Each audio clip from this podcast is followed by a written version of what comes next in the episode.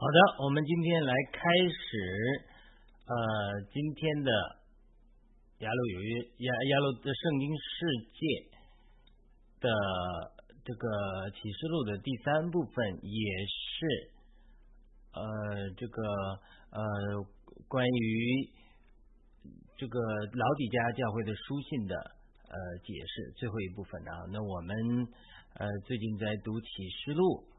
我还是读完启示录之后，把我的感动再整理一下，然后呢，这个写这篇文章啊，写篇文章翻译成英文，我之前多次讲过了，所以这个是其实是为英文翻译用的，我请人翻译，然后做成英文的，然后又录录音，找一个美国姊妹给我录音，呃，为的是供供用英语的这个教会吧。那么写了那么多之后，有一天又忽然有个感动，说都都花了这么多时间写的，为什么不把它再重新读一下，对不对？那么读一下，然后呢，也是供呃华语的听众在听讲。就是有的时候读经的时候，他的确有感动，感动，但是都是零零散散的，呃，写作上也不是那么呃有逻辑，所以呃，在这么。呃，这个之所以这个精华版嘛，在这个精华版里，就是说稍微比较有逻辑的一点呃陈述吧，而且往往有写作的时候啊，就是说，哎，写着写着就有新的感动，呃，就把它整理出来，所以这是一个服饰嘛，呃，忠心嘛，神赐给我们的一点就叫忠心。那我觉得神赐给我的这个恩赐也好，或者是护照也好，主要是在。呃，把神的话语阐明上，呃，有一个先知，好好多先知的预言的话语说到，就主给我这个恩赐，是希望能够在领会了属灵的真理之后，能够通俗易懂的语言把它解释出来。呃，这一话语对我是一个鼓励啊。呃，我也常常有异梦的经历，在一个异梦里被带到天堂这样的地方，呃，给我一。一本圣经，这个圣经啊，是这个面包一样的香甜那种味道，像个面包形状。但是在这个异梦中，我还说，哎，我能不能再拿一本给我太太也有？那时刻想着太太。然后呢，我也被许可。但是呢，我太太工作忙碌，我相信她以神也赐给她这个恩赐的。但是她天天忙碌工作，她也不去这个。呃，花时间去学习解经、追读经啊，他似乎这个恩赐他没有显明出来。不是他没有恩这个恩赐，因为他这个异梦里，主我祈求主，主也赐给我两本面包一样香甜的面包形状的圣经。他这种所谓的异梦，它就是灵里的经历。你总不能说拿一个面包回来吧？这个面包在哪里？我也无法显示给你看。它是灵的一个图画，它表明说。神赐给你一个恩赐，教师是一种恩赐，我们必须得承认，教师的解释神的话语，它是一种恩赐。在这种恩赐的使用，离不开呃圣灵起初赐给你的恩赐，离不开圣灵随时给你的感动，也离不开我们对别人解经的圣传的学习，更离不开我们这个人在神面前被对付的光景。我多次讲，你属灵的经历到哪里，你对圣经的理解就到哪里。圣经是一本书，一本天书。你对主的经历到这里，圣经的高度对你就这么高。就一定程度上，我们属灵的经历，我们对主的灵里的经历，主对我们生命的对付，我们生命上的成长的阶段，决定了我们看待圣经的高度是有限的。反过来呢，圣经。的真理总是高于我们的经历，所以呢，呃，我们越去读圣经，越去学习圣经，越允许圣经的话来变化我们，让我们的属灵生命成长的时候，那么我们这个属灵生命的经历又会拔高。我多次举过的例子，好像爬电线杆的那个农村的电工爬电线杆子一样，一脚上去，一脚上去，你不能走得太快，你不能只一只脚走路。另一只脚在下面拖着上不来，那你就会摔跤了。所以读圣经，它一定要有在灵里有经历，被神提升，啊，有生命上被主对付，十字架的功课，这些都是非常非常重要的。第二个，你你还是要呃有主的话语的熟悉学习，特别是圣灵来的感动，这都是呃不可或缺的。所以我们在读启示录的时候，我们这次读启示录有很多很多新的感动。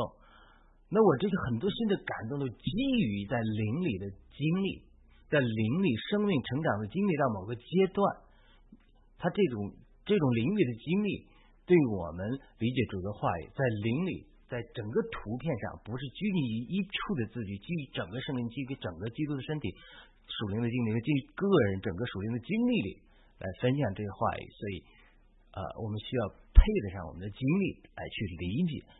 这些话语，因此，呃，我们不是逐字逐句的知识道理的捷径，而是更多在灵里的属灵的经历里，从一个角度来看。那好了，那我们今天讲老底家的教会，我们的标题叫“主在老底家教会的工作让天开启”。这个标题就是很让人呃困惑的，因为我们一讲老底家都是不冷不热，主只有批评。但是我这个标题是一反常态。确实让天开启，但是我并不是说老底家不冷不热的教会这个光景是不存在，是存在的。我说主在老底家教会的工作，主对老底家教会的对付的工作，让天开启。我不是说老底家不冷不热让天开启，那个不是的。书写给老底家教会的书信看起来只有批评，没有像其他书信一样开始啊称赞主的话。那么，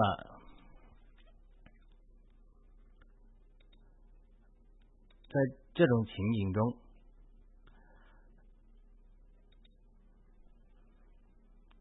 很多人觉得说啊，老底家就是批评了。但是你不要忘记了，《启示录》写作时间它是大概在主后九十年，而《哥罗西书》大约写于主后六十四年。那你为什么要提《哥罗西书》呢？因为在保罗《哥罗西书》中提到了。保罗写给老底家的书信，也要在老哥罗西的教会念，这是哥罗西书四章十六节。我相信保罗写给呃哥这个老底家的书信，那是失传了。而且呢，保罗也提到他写给哥伦哥罗西教会的书信，也要在老底家教会念，而且说老底家的教会的书信也要在格罗西念。再加上老底家距离格罗西才大约十里的路程，所以我们可以猜测。格罗西书中提到的格罗西教会的问题，或许能够一定程度上反映出老底家教会的问题。这就是为什么我们谈格罗西书的原因。格罗西书提到了格罗西教会的长处，也提到他们应该改进的地方。但格罗西和老底家的教会对自己问题不加以改进的时候，才会出现后来保罗呃在提摩太后书一章十五节讲的亚细的教会都离弃了他，对不对？那是保罗晚年的时候。所以圣经是圣灵感动写作的，所以圣灵借着保罗在哥罗西书所说的老底家的问题，是和圣灵的启示录对老底家提到这些批评的话是一脉相承的。所以说，不是说圣灵呃对老底家教会只有批评的话，而没有鼓励劝勉的话。那个鼓励劝勉的话，圣灵借着保罗写在哥罗西书里面了。所以我们可以参考哥罗西书来理解启示录中。对老底家的话语，圣灵的话语都是一致的。格雷西书中对于老底家教会的劝勉，是在启示录主对老底家教会的责备之前，所以可以说主和圣灵对老底家并不是只有批评，而是借着保罗对老底家教会劝勉，甚至有鼓励之后，劝勉之后，他们没有改正，才堕落到启示录中启示的不冷不热的光明之中。而启示录应许老底家得胜的信徒要与主同坐宝座。启示录三章二十一节，其实也是和哥罗西书的主题是一样的。哥罗西书的主题就是让信徒长到元首基督里面，就是与基督同坐宝座。哥罗西书一章十八节。那么在主写给老底家的书信结束之后，就进入了启示录四章记载的约翰记载在天开了，看见耶耶华神住在宝座上。这预表神在老底家教会对付的过种。工作之后，带进四章就属灵上天的开启。你想想吧，主写给七个教会的书信，表明对七个教会的对付，七个教会的得胜者的呼召，对七个教会的工作。完了之后，第四章一下子天开了，约翰看见神坐在宝座上，然后带进神的行动，七印七号。那你今天在我们属灵的经历里来看，无论是基督徒个人，或者是基督基督教的教会，作为一个基督心为属灵。个人，我们生命得到什么样的对付属灵的成长，什么样的阶段，在我们个人的属灵经历里，或者教会的属灵经历，才能有个清明的天呢？有一个敞开的天呢？无论以西结书讲清明的天呢，有蓝宝石的宝座显现出来呢，或者进入启示录四章的经历呢？你你怎么能看到神的宝座呢？怎么看到神宝座中的行动呢？为什么很多人基督徒他不能看到神的宝座和神的行动呢？呃我呃，比如说一些人得到主启示的人啊，看到神的宝座，看到神宝座中出来的行动，是时代的行动。那另外一些反对，对不对？主耶稣在地上的时候就是，啊，一些门徒彼得就看出，哎呀，你是从神来的，你是神的基督。他看到了神的基督，看到神的宝座，也看到了神的在当时的行动，并且跟从了神在当时地上的行动，主耶稣的指示。那主耶稣就称赞彼得说：“哎呀，这个是天赋启示的你，否则你不可能知道。”那彼得怎么就得着天赋的启示，看见了宝座，看见了在地上的行动的宝座中的耶稣基督神称为人，然后跟从他的指示呢？那为什么法利赛人看不到呢？对不对？为什么彼得就能从天上天赋得的启示来跟从了当时神在地上的工时代的工作？而法利赛人他就不能看到，他没有看到宝座，也没看到神在宝座上的工作呢。今天这个对我们基督徒来讲，很多基督徒在神的新一波行动兴起的时候，就是反对，说人家这样异端，说是定罪这个，不能看到神的宝座和神宝座中开启的行动，因为神常常在一个时代做新事，像在以赛亚书讲的一样，他常在沙漠中开江河，我要做件新事。神常常在新一波的行动中做出的事是历史上没有的，所以你一定要在灵里的天里有开启，有个清明天，一种交通亲密透彻，认识神的宝座，认识从神宝座中来的行动。要么呢，神宝座中的行动来了，主耶稣来了，赶一病赶鬼，你要是法利赛人说人家是被鬼附的，这不是历代以来发生的事情吗？所以主写给老地甲教会的工作，包括对格罗西的书的对比，能够帮助我们基督徒进到启示录十章的经历。就是说，我们怎么能有个清明天，看到呃头上的天上的宝座，以及从神宝座中的行动，我们体认这个行动。你这个说啊，这约翰是使徒才有的，你你大错特错了，大错特错了。任何一个人在属灵经历上、生命上成熟到那个阶段，神你都都可以看见一个清明的天，你都有一个看到你属灵的宝座，你知道神从宝座上发出的行动，不是说人家特别的人才是这样，只是神记住圣经中讲，神是不偏待人。好了，我们就来看保罗对哥西哥西教会的劝勉，这第一小点。我们看一下保罗在哥罗西书中对哥罗西教会和老底家教会有哪些劝勉。或许可以帮助我们更好的理解当时老底家教会的属灵状况，以及主在启示录写给老底家教会的书信。保罗在哥罗西一章开始称赞哥罗西教会的信徒对基督耶稣的信和对圣圣徒的爱，并结识耶稣基督在万有中去守卫的。这一章四节和一章十八节。接着他在二章一至二节说道：“我愿意你们晓得，为你们就是格罗西的信徒和那些在老底家。”甚至在所有在肉身上没有见过我面的人，和何等的接力奋斗，要将他们的心得安慰，爱里在爱里结合在一起，以致丰丰富富的在悟性上有充分的确信，能以完全认识神的奥秘，就是基督。这句话就非常清楚的揭示了保罗对格罗西和老底家教会的信徒的负担是一致的，就替他们祷告，并且让他们能够完全认识基督。但是他们。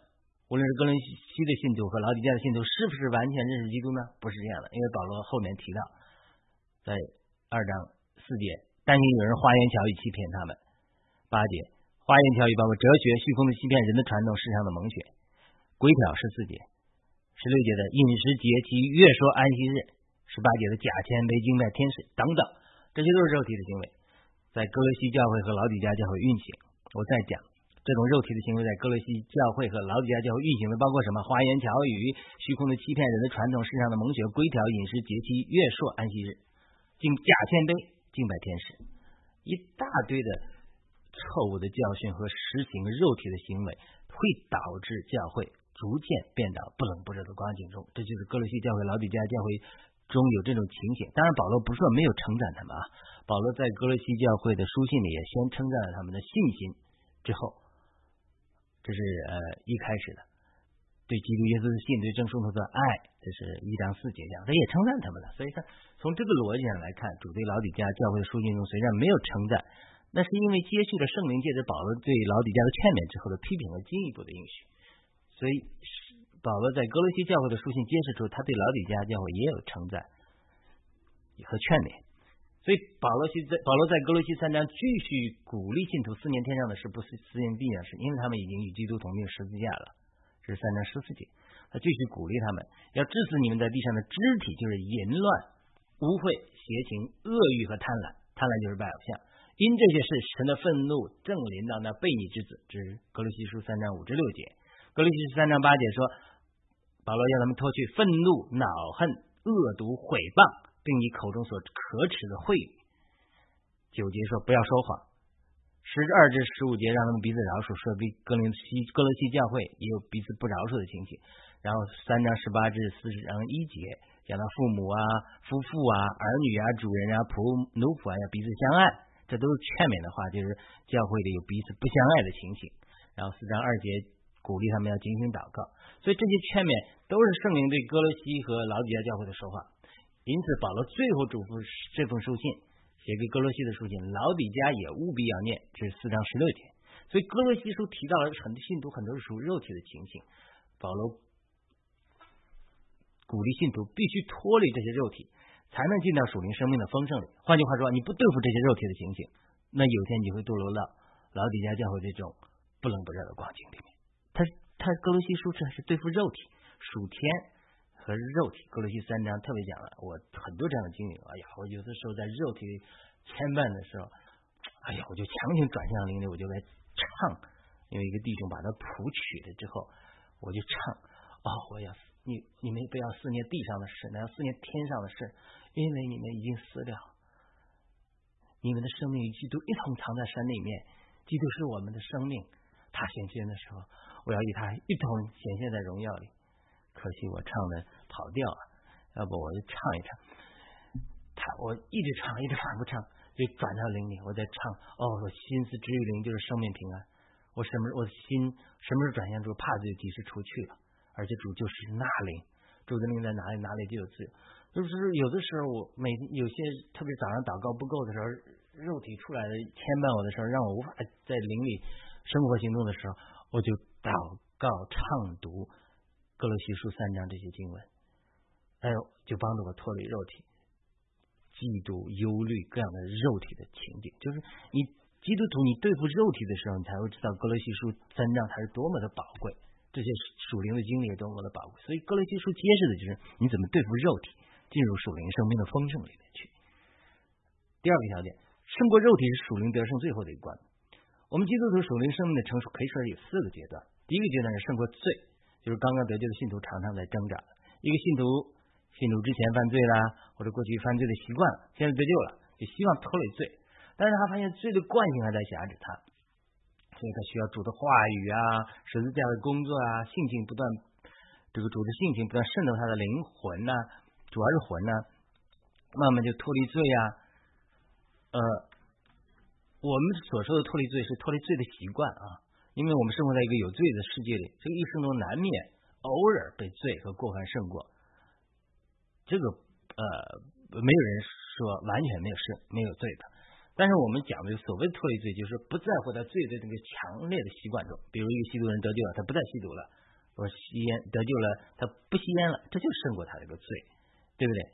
但是很多人还不能胜过，他得救了，他还吸毒，还吸烟，那就说明他没有胜过这个罪。就胜过罪之后，他或许偶然犯罪啊，对不对？但是因为他脱离了罪的习惯，我们可以说他在一定程度上脱离罪。但是呢，呃，但是呢，圣徒呢，有些圣徒呢，可以可以完全或者相当程度的的脱离罪。这些圣徒里面很多很多的，你可以脱离罪的。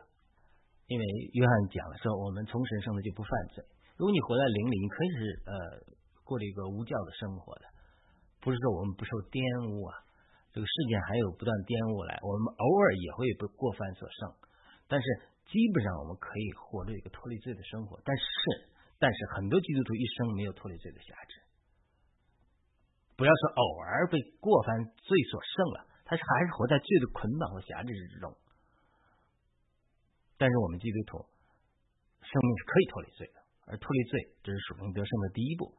这个所谓的属灵得胜，这个像就是所谓的生命态，呃，尼多生啊，在过去的宾路易师母啊，他在写的书中提出这四步，呃，都提出这四步，当然还有很多人啊，就是胜过罪，胜过世界，胜过肉体，然后胜过邪灵这四步。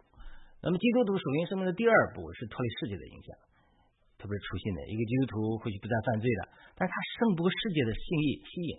我记得我们刚信主的时候，要在奉父亲聚会中奉献自己啊。有一个姊妹就上去站在台上奉献，主啊，我爱你，我奉献给你。但是他说一句话，我也爱世界，大家笑死了，就是很真实。他说主啊，我爱你，我愿意一生奉献给你，被你使用。但是最后他又哭着说，我也爱世界，笑死了。很多基督徒都有这样的经历，他不再爱罪的事物，但却舍弃不了世界的吸引。那让我们举个几个正面的例子啊，在历代的基督教复兴中都有很多的故事，人们舍弃了世界来跟从主。中国有个著名的布道家宋尚杰，他在美国获得了博士，但是他赶到回国传福音的呼召，得到圣灵的充满啊，还被当关在疯人院。但回来的时候，在轮船上把文凭博士文凭扔在海里，这是一个就是舍弃世界，对不对？让他。宋尚杰得了圣灵的能力，带来很多人得救，也有很多神迹奇事随着他。另外一个美美国的基督徒，我忘记他叫什么名字了，也是一个神大用的人。他一直渴慕得到圣灵的充满，但总是得不到。他觉得主与主之间是不是有什么间隔？就祷告，主就歧视他，他是把他的博士学位看得太重了，非要去这个呃读读这个，因为什么？他得到博士学位，他就感觉很骄傲。所以主就不喜悦他这样看重这个胜过他降服主，所以不赐给他圣灵的充满。他有渴慕圣灵的充满，他有渴慕博士学位，所以最后说：“好吧，我放弃博士学位。”神立刻用圣灵充满了他。这是圣灵充满的这种见证里面的一个真实的故事。呃，对我的经历来讲，我从来没想过去读博士，但是神知道我的啊逻辑啊各方面的思维啊学术训练不够啊，哎，就。带我去到我这个经历反而反过来了。有一天我真的觉得用英文啊写作啊太辛苦了，读不下去了。我准备放弃的时候，神就使用一个来自于尼日利亚的姊妹坐在一个特会座位后面，他对我发预言说：“他说神说要你读完你的博士学位，因为神会用这个做敲门砖来敲开你服侍的门，也对你进行更多的训练。”这个对了我有些鼓励啊。神也使用我们学校的一个老师打电话鼓励我再去注册，因为我想我说如果没有神的回复，我就不再注册了，不想读了。读了三年的时候，对啊，那个读到一半的时候，呃，博士是三年嘛，呃，博士预科两年，读到一年一年半的时候，我就不想读了，想放弃的时候，神又使用那个呃注册办公室的姊妹打电话催我注册，鼓励我，就是哎，我才坚持下来了。我的确，呃，博士学位之后，英文有提高，写作有提高，逻辑能力有提高，而对圣经知识也有增加。但是，呃，很多人以为说读了博士就是呃神学专家了，不是这样的。我们读圣经主要是圣灵的感动。我在二零零八年就呃得到神的恩高，开始有是对圣经有感动。啊，那但是呢，你有感动之后，你能不能把它？有逻辑的发表出来，这个是需要学术上的和发表能力上的训练，我觉得我在之前的十几年的经历是神在灵里经过旷野对付我，我得到灵里的充满。但是在神学院的时候，并不是在得到灵力的充满这个过程，而是更多的学习如何啊 polish，就是雕刻你的表达能力啊、发表的技巧啊等等等等，和开阔你的眼界啊等等等。所以呃，这是我题外的一个话啊。但是你要脱离世界的影响，对不对？如果你呃我没有想着去呃读博士之后来给自己贴光，所以这个就不成为我的拦阻。但是我有其他的肉体。那个肉体我必须对付，神才能用圣灵充满我。这个呃，我回头再讲了。基督徒属灵第三个阶段是脱离肉体，脱离肉体通常最难，因为很多基督徒可以不再犯罪，也不爱世界，但很难没有肉体。肉体里的嫉妒、正经、野心都会成为我们追求属灵得胜的难处。在圣殿里分割圣所和至圣所有个幔子，而幔子上绣着基路伯，基路伯预表神的荣耀，拦阻了人的肉体就是进入至圣所。就好像在创世纪三章，人犯罪之后，神派遣了基路伯拿着火烧的剑，把住了通往生命树的道路。因为人的罪和肉体让人无法亲近神，无法亲近神的荣耀，就是肉体无法亲近神的荣耀。但当主耶稣在十字架上钉死以后，分割圣殿的幔子从上而下裂开，那个基路伯也裂开了。预表神的救赎在十字架上解决了罪和肉体的难处，我们可以在基督里回到神的面前，这是一个属灵的事实。以弗所是二章十八节，我们在两下犹太人、外邦人在两下，呃，除去了仇恨，可以在一个一个圣灵的交通里，在基督里借着一个圣灵的交通进前到父神面前，这是以弗所说二章十八节讲的是一个属灵的事实。以希伯来书四章也讲了，我们可以坦然无惧的来到至圣所，来到诗人的宝座面前，就天父面前。蒙怜悯得恩典做应时的帮助，这都没错的。但是在属灵的经历里，你还要一步步来，你要借着神的经文才能除去罪，胜过罪，然后你必须胜过世界的影响，然后再对付了肉体，你才能进到这种属灵生命的亲密的交通里。这种在基督徒生命派。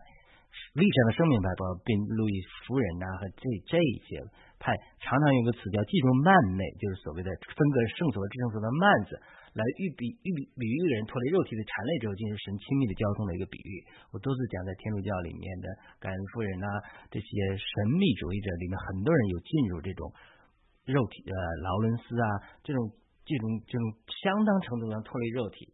进入与神亲密交通的慢类交通的这个比喻，它不一定在外上外面有多大的施工，但是他与神的交通亲至。这是很多带导者，像台湾的这个赖王秀兰，好像最近去世了，看他那个书里讲的也是这种情形，就是他进到这种至圣所里，呃，是主神隐秘的马呢，与神有亲密的交通，他相当程度要脱离肉体。这是第三个基督徒属灵的阶段。那第四个属灵阶段就是，呃。呃，这个呃，胜过邪灵了，就说你你你你要你要能够呃管制邪灵，邪灵在你里面建立坚固的营垒，你能打破，而且你能够打破别人身上坚固的营垒，像保罗一样，使徒登高，或者像盖恩夫人一样，看到有人被邪灵附身，心里发出个意念，要把这人邪灵从那人身上、鬼从那人赶出去，还没说话。那鬼就跑掉了，这是这种，这是第四个阶段的经历，是属灵征战的经历。我们今天这里不强谈这个经历，就的上账目分作呃是圣所、圣所外院子，分别来预表人的灵魂体。如果人们在初级的属灵生命阶段，就必须对付体肉体的这种罪，罪好像在外院子献上祭物一样，献上在这个外院子的祭坛上献上牛羊一样。那么，如果人经历进一步经历魂的生别和变化，就罗马书十二章一节讲了，就像祭司进入圣所前要洗多分洗涤自己的污秽啊，他预表信徒除去世界的污秽和我们对魂的玷污。那么进入圣所之后，他看到陈设饼的桌子，预表主食来的食物的供应啊；金灯台预表从主得来的光照啊，包括主话语对我们的光照啊，以及金香台，金香台是代祷。现在祷告的就预表与神比较亲密的交通啊。金香坛在旧约里是处在圣所里面，但是在新约中把它算在至圣所里，因为什么？它的分割的幔子开了，所以你进入金香坛那个经历的时候，你就开进入幔内了，就像大祭司进入至圣所一样。但是我们如果肉体没被对付，他是无法进入至圣所。就是好像大祭司亚伦的儿子亚大和拿比户，亚拿大和亚比户企图献上反火被神击杀，就说明我们的属肉体无法进入至圣所。同样，在我们追求属灵生命成长的阶段中，如果我们不胜过我们的肉体，是很难进入曼美和神有深切的交通的。比如摩西，其实他晚年犯的错就是说急躁的话语啊，批评了以色列第二代人呐。身上的没有第二次击打磐石，他又击打了，就是他就是个肉体，他就是肉体发作了。但是主对他的管教是非常严厉的，说你不能进美地，不能进入曼美，意思有更深切的交通。这就是个图画的预表，就是说你越属灵与神越亲近，神对你的要求越高；你越在外院子，神对你的要求越低。啊，这是我们讲的这个呃。这个胜过肉体，那么呃，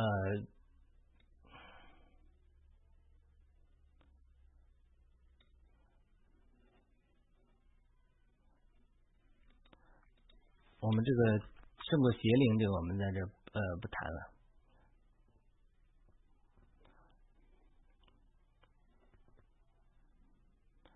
因为胜过邪灵，这个是涉及到属灵征战的地方。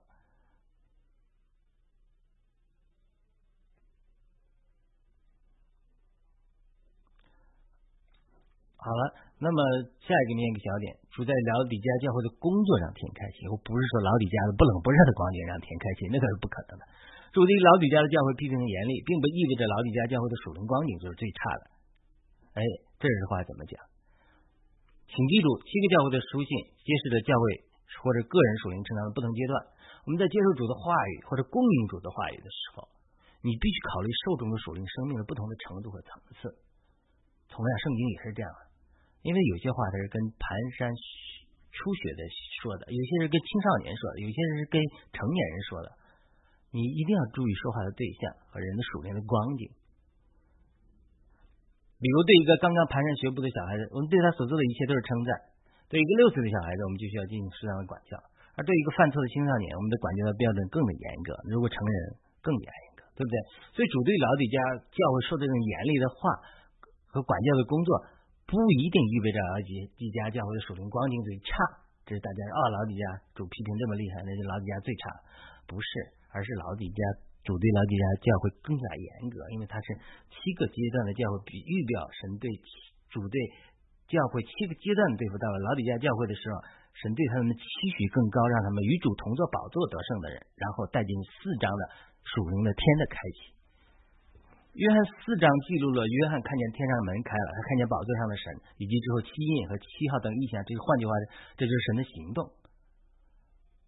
就是约翰写作完。毕给七个教会的书信之后，对七个教会的对付之后，就经历了天门的打开。从个人的属灵的经历上说，我们都应该成为一个有天门给我们打开的人，我们才能看见神天上的神和神的宝座以及神的作为，你才能成为启示录十二章的男孩子就得胜的信徒，被提到神的宝座上去。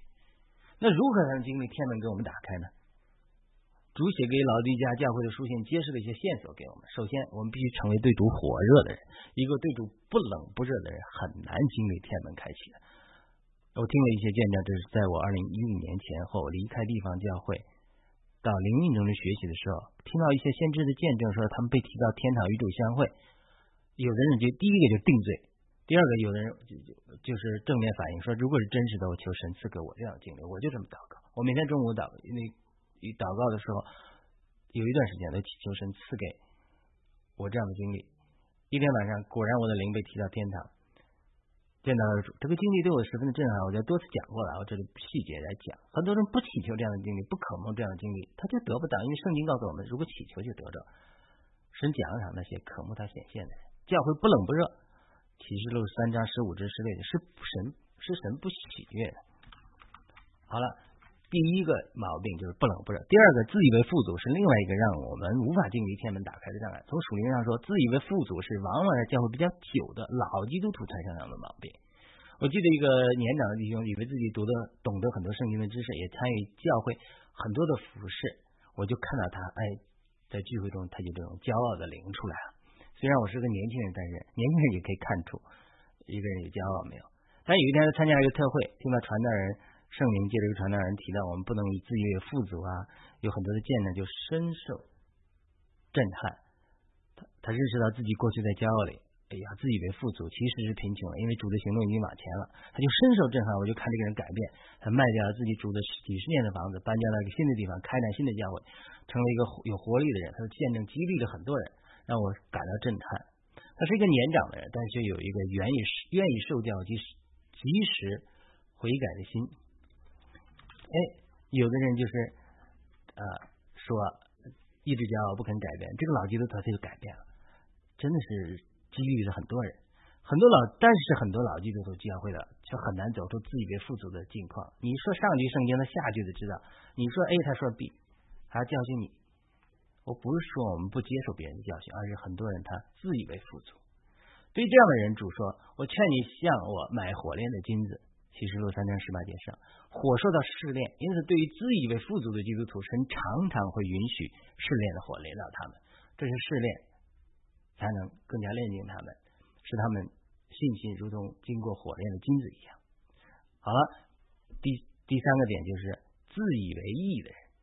主在启示录三章十八节下继续说：“又把白衣穿上，叫你赤身的羞耻不露出来。”基督徒的另外一个骄傲就是自己的义行和为主的服饰或者事工。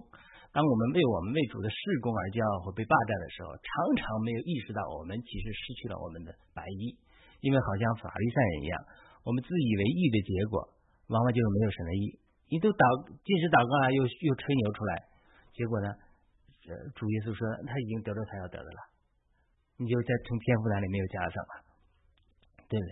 就如同或者呃那个没穿新衣的皇帝一样，你人因着自己的异性做的一些工作而骄傲，他他就他就失去了从主来的白衣。我们也活在自己对自己的欺骗里，很多一大部分基督徒通过特别热衷施工的基督徒，常常被自己为主的施工和忙碌所欺骗，以为自己比别人更爱主。呃，另外一个属灵的瞎眼，也让我们无法经历天的开启。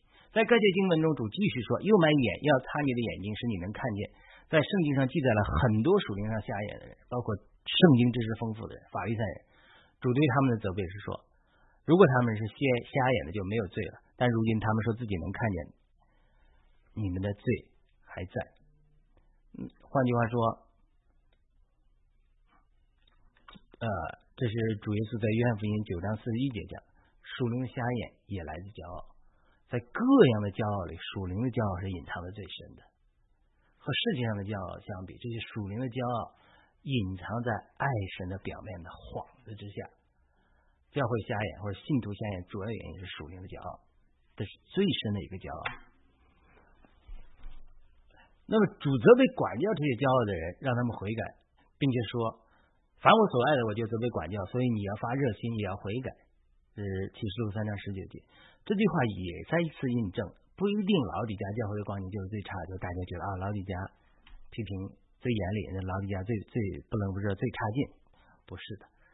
老底家的信徒也是是主爱的人，因此主管教他们，因此其实主就在门外叩门，他们离主最近的，因为主已经在门外叩门了，听见主声音开门了，主就进去与他们一同坐席。